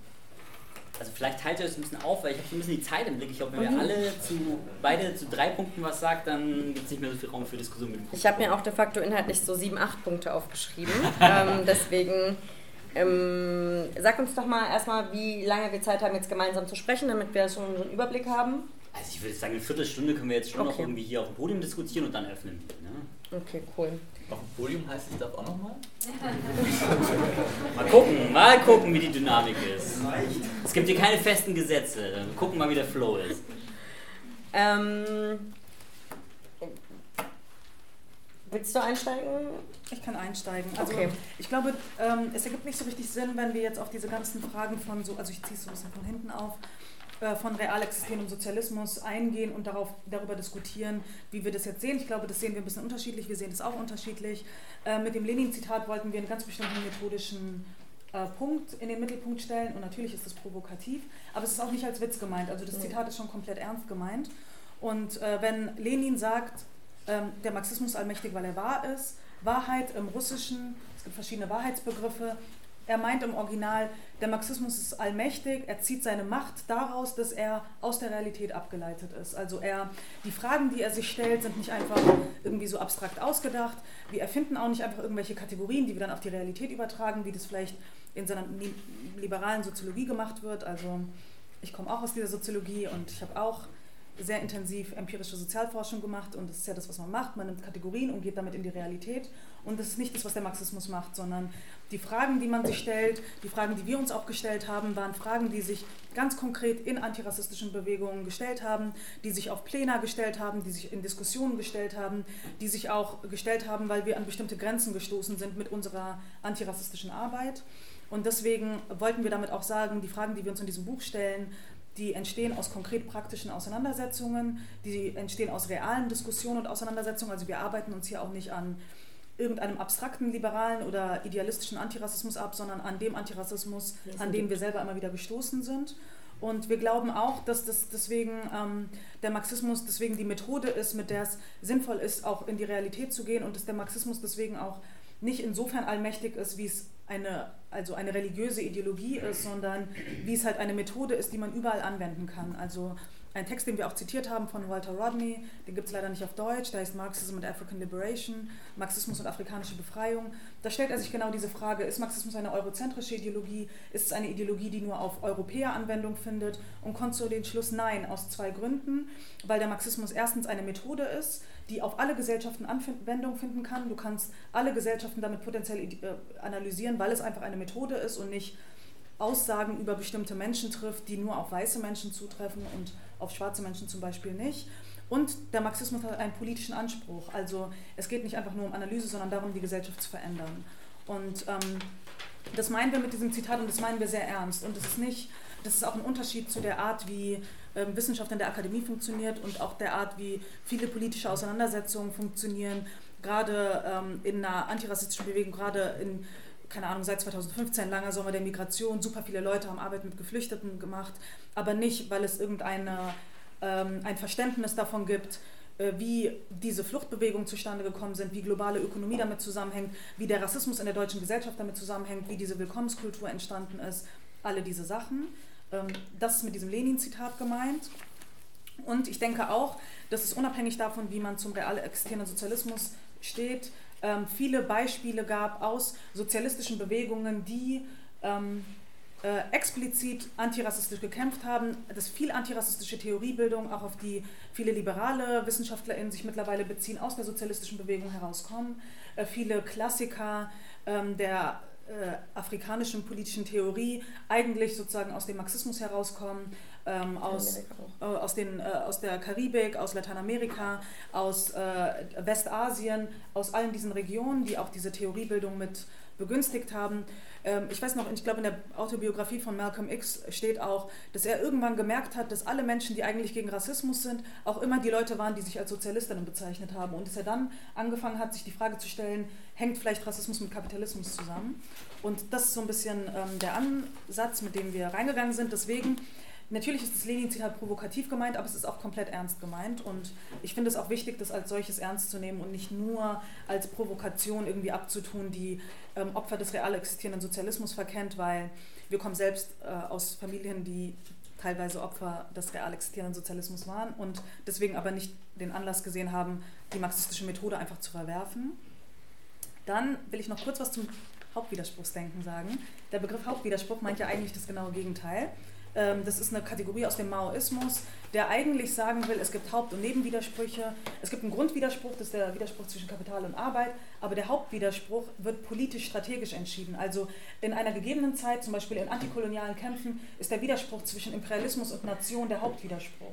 Es gibt andere Gesellschaften, die können sagen, der ähm, patriarchale Widerspruch zwischen Mann und Frau ist der Hauptwiderspruch. Es kann ähm, andere Fälle geben, in denen irgendwie, keine Ahnung, queere Themen der Hauptwiderspruch sind oder so. Also der Begriff Haupt- und Nebenwiderspruch ist eine strategische Kategorie, die das genaue Gegenteil sagen will, nämlich dass alle möglichen gesellschaftlichen Widersprüche, die im Kapitalismus existieren, strategisch zum Hauptwiderspruch werden können. Ob man das jetzt richtig oder falsch findet, ich finde es nur schade, dass dieser Begriff so komisch verwendet wird. Ähm, genau, und äh, zu dem abstrakten Rassismus, also ich wollte vielleicht nochmal was zum abstrakten Rassismusbegriff sagen, ähm, weil du ja meintest, dass es auch vorkapitalistisch schon Ideologien gegeben hat, die versucht haben, Herrschaft irgendwie mit Zuschreibungen von natürlichen Eigenschaften zu rechtfertigen. Aber ich würde sagen, wenn wir Rassismus so abstrakt definieren, dann ist auch Sexismus eine Form des Rassismus. Weil auch hier werden wird eine Form von Herrschaft versucht, mit natürlichen Eigenschaften zu legitimieren, äh, wird ein soziales Verhältnis mit biologischen Kategorien besetzt. Ähm, das, äh, ich würde sagen, dass es zu abstrakt ist und dass das nicht ausreicht, Rassismus auf diese Weise zu definieren. Wenn man das tut, dann finde ich, kann man in allen möglichen Gesellschaftsformen immer auch Formen des rassistischen Denkens finden. Ähm, das finde ich aber nicht plausibel, das finden wir nicht plausibel. Ähm, sondern sich eigentlich die Frage zu stellen, wie das Aufkommen des Kapitalismus mit bürgerlichen Revolutionen, mit Formen von bürgerlicher Wissenschaft eigentlich eine Form von Denken und Vermittlung aufgekommen ist, in der es so ein Auseinandertreten gibt von äh, der, dem gesellschaftlichen Inhalt, der Art, wie Dinge sind und der Art, wie sie für uns in Erscheinung treten. Und das heißt nicht, dass diese Erscheinung nicht auch real ist oder so. Also das das bedeutet was anderes, sondern Erscheinung bedeutet, dass es sozusagen sich auch unterscheidet von der Art, von dem Inhalt, äh, wie das irgendwie auftritt. Und deswegen, äh, wenn wir sagen, okay, es gibt das Verhältnis von Ausbeutung und Überausbeutung und das tritt für uns in Erscheinung als Verhältnis zwischen zum Beispiel weißen und schwarzen Menschen, dann ist beides trotzdem davon eine Realität. Also wir wollen damit nicht sagen, dass das eine einfach nur so irgendwie so eine Ideologie ist, die man einfach für sich dekonstruieren muss und dann muss man Klassenkampf machen. Wir sehen auch große Probleme damit, was in Deutschland als Klassenkampf gilt. Wir sagen nicht einfach nur, es müssen irgendwelche betrieblichen Kämpfe stattfinden um 0,2 Prozent mehr Lohn oder sowas. Das ist nicht die Art, wie Gesellschaft verändert wird. Und deswegen ist das nicht die Art, wie wir das hierarchisieren und sagen, antirassistische Bewegung ist total liberal und wir müssen jetzt wieder in die Gewerkschaften oder so, ähm, sondern wir sehen ein grundsätzliches Problem damit, wie die kapitalistische Herrschaft es schafft, auch widerständige Elemente in sich zu integrieren, ob es Gewerkschaftspolitik ist, ob es antirassistische Bewegung ist. Und deswegen brauchen wir als Linke ein kritisches Verhältnis dazu. Ja. Ähm, Soll ich da ansetzen? Setz da gerne an, okay. Genau, also ich glaube, wir werden nicht an allen Punkten das äh, fertig diskutieren, aber ich mache ja noch fast drei Jahre meinen Doktor bei dir und dann können wir sehr lange noch weiter diskutieren. Da freue ich mich auch drauf. Äh, ich habe mir Adam auch spezifisch ausgesucht, weil ich wusste, dass wenn ich so Doktor bei Adam so überstehe, dann so, dann wird das auf jeden Fall eine Grundlage haben. Ich habe noch einen Zweitbetreuer, der ist Marxist, der ist dann so der, der mich dann so, ja, es ist okay, es ist okay. Aber ich habe dann hier sozusagen den kritischsten Kritiker ähm, mit am Tisch, was ich als eine große Bereicherung sehe. Ähm, deswegen ähm, vielleicht auch von hinten sozusagen einmal aufgemacht, ähm, auch wieder einige Schlaglichter, einige Punkte. Wir schreiben gar nicht, ähm, dass wir keinerlei Hierarchisierung von, sei das jetzt irgendwelchen sozialen Bewegungen und irgendwelchen Kämpfen und irgendwie alles ist jetzt äh, gleichwertig etc. Also das ist gar nicht, das ist nicht unser Projekt. Ähm, und dann würde ich jetzt von dem uns jetzt auf ich erstmal übergehen, weil wir haben auch Differenzen und ab und zu versuchen wir auch einfach auch in, als Individuen zu sprechen, weil wir einfach bestimmte Diskussionen auch noch gar nicht sozusagen zu Ende geführt haben ähm, und sie auch weiterführen. Ähm, was wir versuchen zu analysieren ist, wie, welcher Art und Weise der Vermittlung und der Erscheinung nehmen soziale Bewegungen oder auch zum Beispiel Gewerkschaftsbewegungen, wie sie, wenn man es überhaupt als Bewegung bezeichnen kann. Ich glaube, wir haben auch ein sehr breiten Bewegungsbegriff, ähm, wo im Grunde jede zweite Demo, wo dann 50 Leute waren, wird dann auf einmal irgendwie eine Bewegung und was ich auch sehr problematisch finde, auch jetzt ähm, sozusagen, wenn wir uns das so soziologisch anschauen. Aber wenn wir jetzt sagen, es gibt halt diese antirassistischen äh, Aktiven, es gibt feministisch und queerfeministisch Aktive und dann gibt es ja auch nochmal die ganze Gewerkschafts- und Gewerkschaftslinke, ähm, bewegt sich das ja alles im Grunde in so einem sozialpartnerschaftlichen, ähm, maximal verbal radikalen Antikapitalismus. Ja? Für uns ist auch Antikapitalismus übrigens nicht das gleiche wie Sozialismus, also wir kämpfen für den Sozialismus. Wir sind nicht einfach nur abstrakt für irgendeinen antikapitalistischen Widerstand. Ähm, das vielleicht auch nochmal als so ähm, Fußnote. Ähm, das heißt, ich denke schon, dass unsere Kritik sich daran richtet, wie in dem, was sich heute soziale Bewegung zeigt, und ich würde daran sowas wie Gewerkschaften mit einschließen, die natürlich in einer Zeit der Sozialpartnerschaft und der äh, kompletten Bürokratisierung und im Grunde Aneignung dieser ganzen Kämpfe ähm, höchstens, wenn wir Glück haben, sozialdemokratische Forderungen stellt. Also das ist jetzt nicht so the hub of revolutionary socialism, 100% nicht.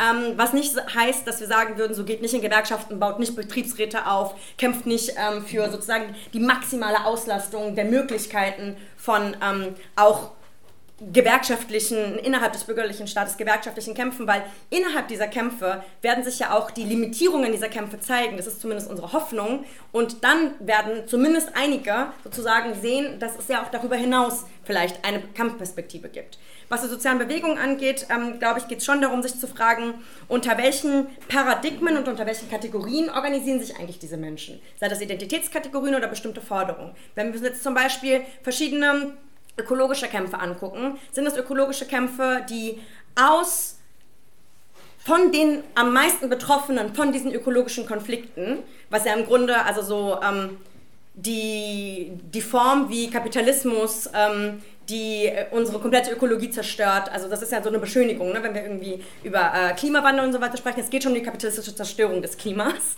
Ähm, wer sind dort sozusagen die Subjekte von diesen Kämpfen und wer hat dort überhaupt die Möglichkeit, auch diese Kämpfe halt zu führen.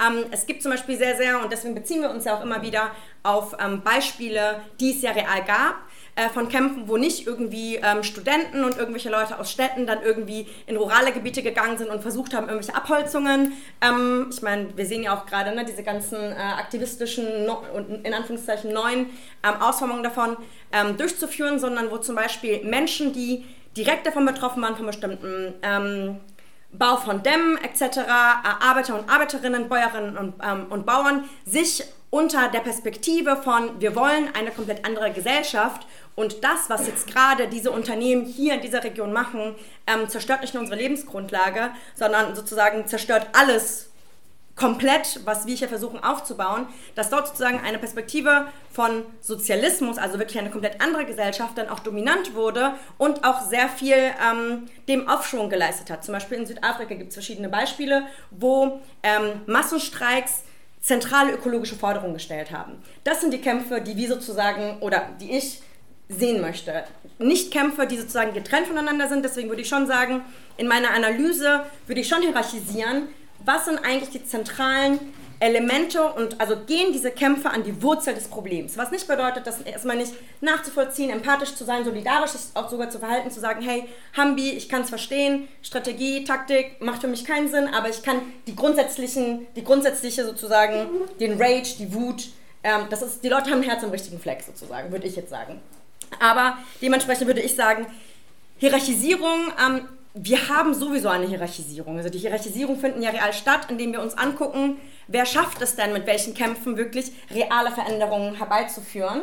Und da gibt es halt eine klare Hierarchisierung ähm, von dem, ähm, was da sozusagen gemacht wird. Du hast über, um nochmal kurz vielleicht auf dieses Lenin-Zitat zu sprechen zu kommen, ohne auf das Zitat nochmal zu sprechen zu kommen, aber ähm, du hast sehr, ähm, ja, ähm, die Legitimation von Gewalt in diesen real Sozialist, äh, existierenden Sozialismus und so weiter angeführt. Ich finde es immer sehr spannend innerhalb, ähm, also warum eine ähm, bestimmte Form von Klassenanalyse, bestimmte Zitate, zum Beispiel von Lenin oder auch von Trotzki etc., bei, ähm, also sofort so eine ganze Kette von Assoziationen ähm, bei uns aufrufen, die wir auch gelernt haben in der bürgerlichen Gesellschaft. Die bürgerliche Gesellschaft zeichnet sich ganz zentral über Antikommunismus aus.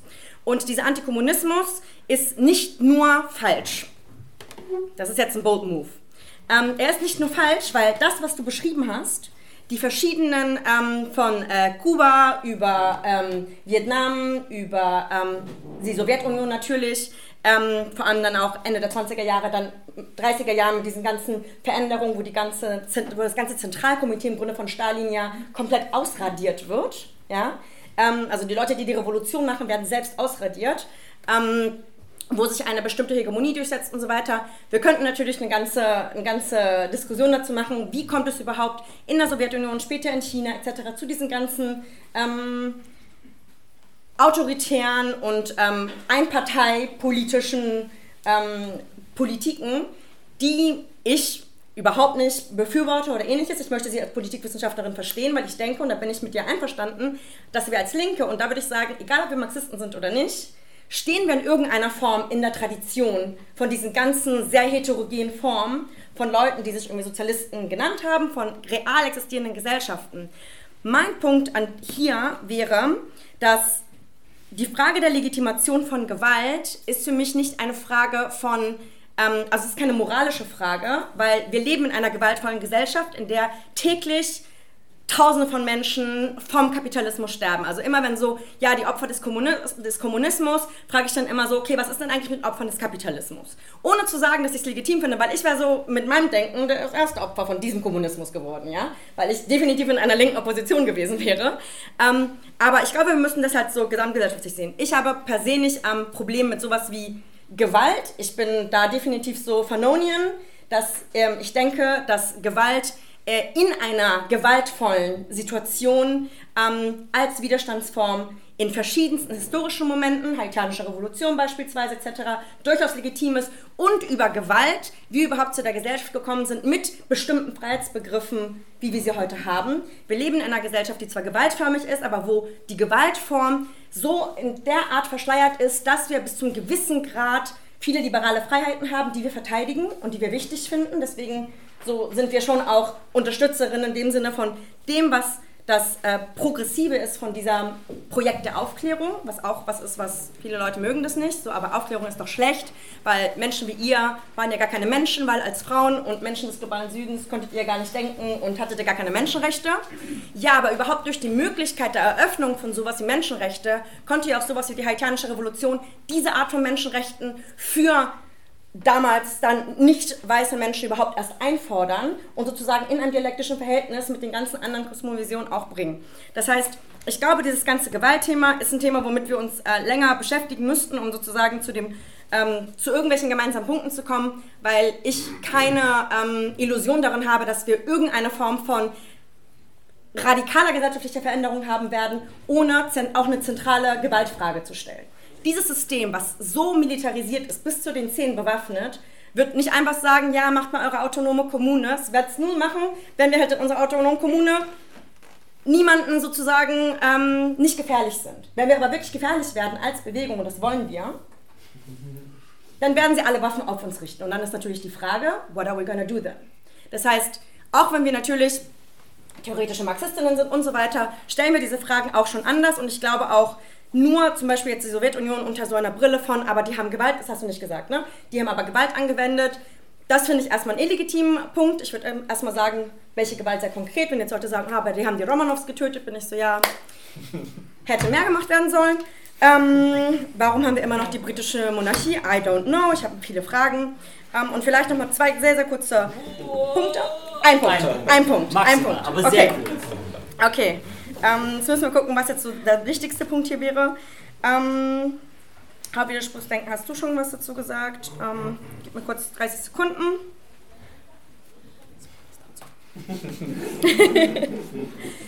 Jetzt nochmal ein Blockbuster. Du hast vier Sätze.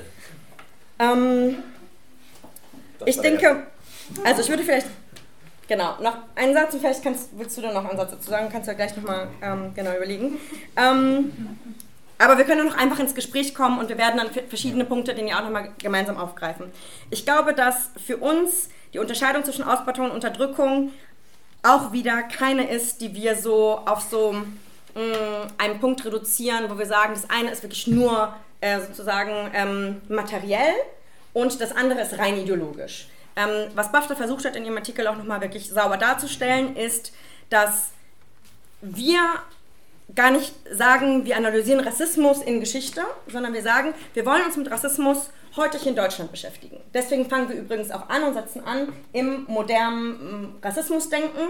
Ähm, deswegen sagen wir, das ist das, was wir grundsätzlich brauchen, um Rassismus und ra korrekter gesagt Rassismen, die verschiedenen Ausformungen von Rassismus in Deutschland heute zu verstehen. Das bedeutet, dass wenn wir über Ausbeutung sprechen, ist es ja eine, im Kapitel 4 des Kapitals eine sehr spezifische Abstraktion, die Karl Marx aufmacht. Er macht eine Abstraktion auf, wo wir sozusagen verstehen wollen, wie kann es sein, dass wir 10 Euro haben und am Ende des Tages hat die Person, die 10 Euro hatte, auf einmal 15 Euro.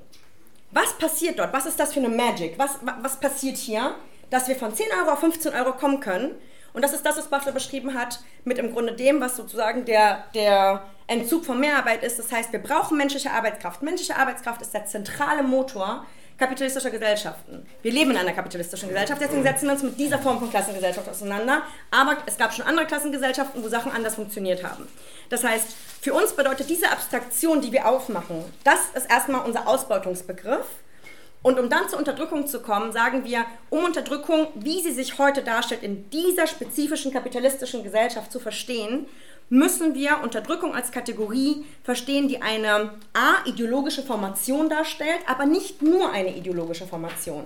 Es ist eine Form der Rationalisierung von spezifischen Ausbeutungsmustern, wo ich dann zum Beispiel, um vielleicht auch einen kleinen Punkt zu nennen, die reproduktive unentlohnte Arbeit von Frauen aneignen kann, weil sozusagen das ja mit dem Familienlohn abgegolten ist. Und ähm, wir haben einen ganzen Artikel dazu übrigens zur sozialen Reproduktionstheorie.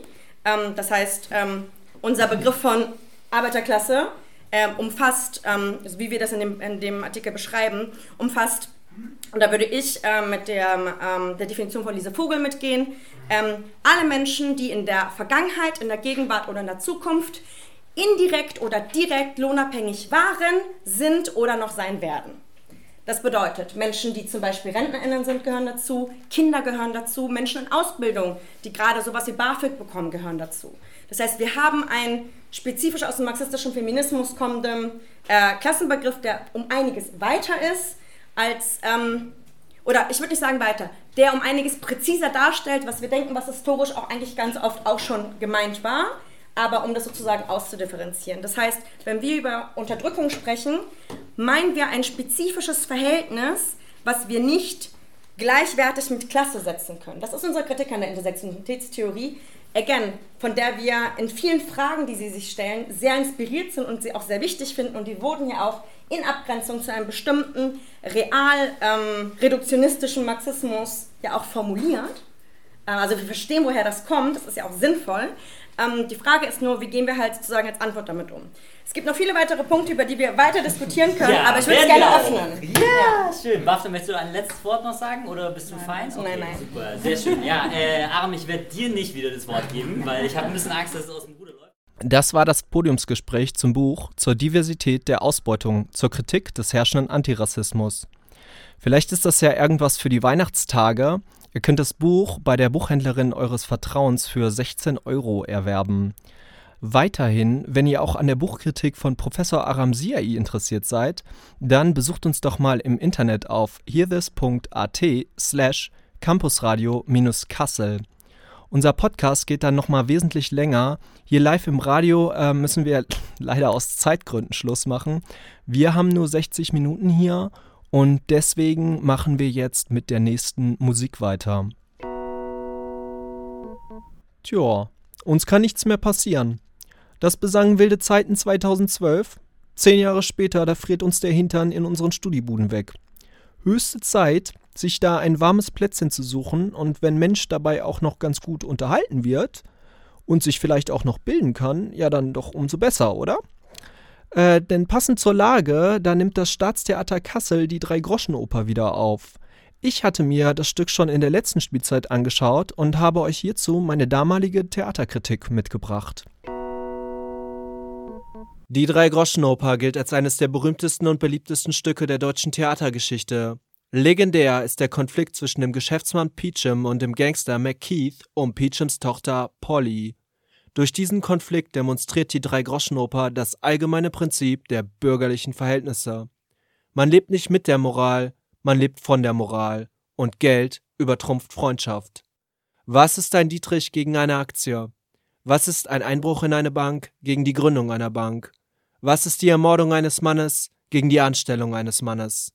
Nach der Uraufführung 1928 sollen die Songs von Mackie Messer und Co. durch alle Gassen gepfiffen worden sein.